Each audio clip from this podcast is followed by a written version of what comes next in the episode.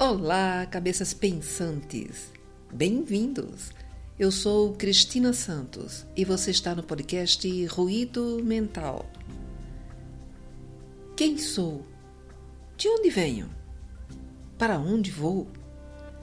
São perguntas que afligem os homens há milênios.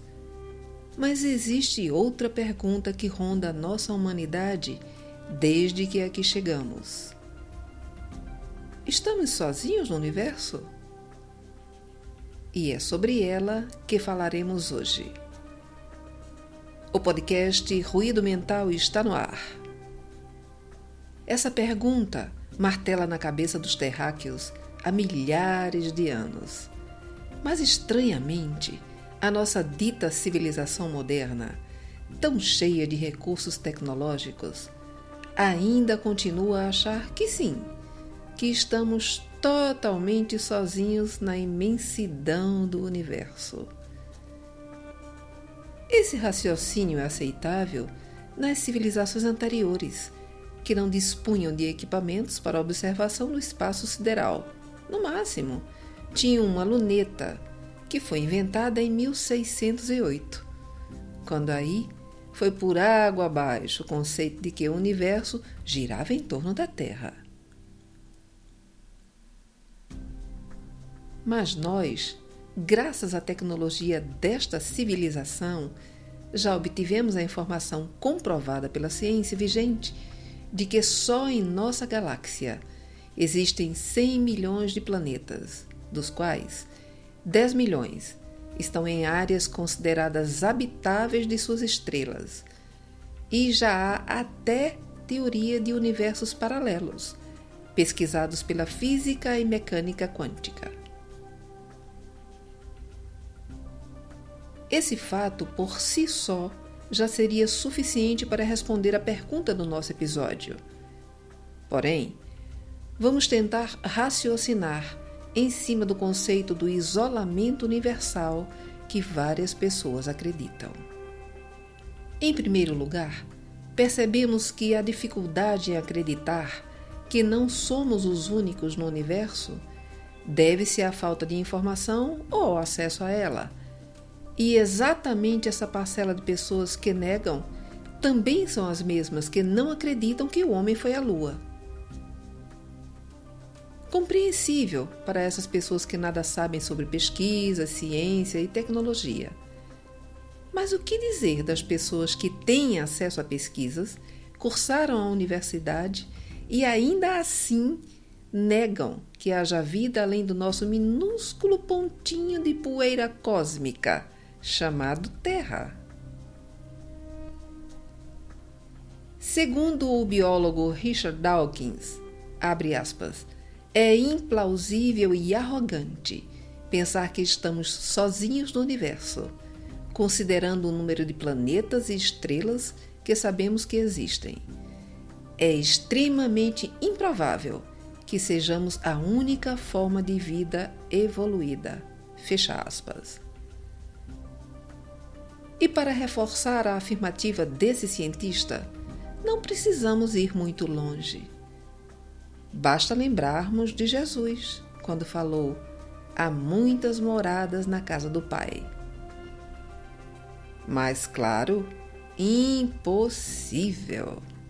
E indo mais adiante e olhando pelo mesmo prisma que os negacionistas olham, só conseguimos enxergar que o Deus que eles acreditam não é nada bondoso nem inteligente, porque se dar ao trabalho de criar trilhões de planetas, galáxias e universos e deixar tudo isso abandonado e vazio e só povoar um único planetinha, seria um atestado de insanidade. Imagina, Deus em surto psicótico? Parece uma blasfêmia minha frase? Mas essa é exatamente a imagem que essas pessoas têm dele, ao afirmar que ele construiu tudo isso para absolutamente nada. O Deus que conhecemos é sábio, amoroso e inteligente. Aliás, ele é a energia criadora e, como tal, construiu não apenas os universos, mas as pessoas que os habitam. Assim, como temos dois mundos distintos em nosso planeta, a porção aquática e a porção de terra, com seus respectivos e diversos habitantes. Faz todo sentido que isso também ocorra em outros planetas, claro. A NASA se esforça para esconder essa realidade e apaga fotos, altera vídeos, faz todo tipo de manipulação para que os habitantes dos Estados Unidos acreditem que eles são a supremacia da inteligência não só do planeta, mas de todos os universos. Uau! O nome disso é arrogância. Como aquela nação acredita ser a melhor do planeta, isso os faz achar que se algo diferente e mais evoluído moral ou tecnologicamente aparecer, seria a derrocada do país e o castelo de cartas cairia. E aí, voltamos para a frase de Jesus e questionamos: por que eles não acreditam que há muitas moradas na casa do Pai? Então a crença deles em Deus é parcial? Tudo bem estranho, não? Esquisito também quando vemos cientistas afirmarem que só pode existir vida baseada em nossa forma carbono. Ou seja, somos tão mega, super fantásticos que não pode existir outro tipo de forma de vida que não seja a nossa. Uau! O nome disso é arrogância de novo. E coitado do Deus deles, que não soube criar mais nada, só os terráqueos. Tadinho, esse Deus estava sem criatividade no dia que começou a criação dos universos. Percebam que não estamos desqualificando Deus. Pelo contrário, estamos tentando mostrar a sabedoria divina ao revelar o reducionismo e o absurdo a que alguns cientistas americanos transformaram o próprio Deus. Evidentemente, não estamos sozinhos, não somos os únicos, e as muitas moradas na casa do Pai estão repletas de vida. Essa verdade é imutável.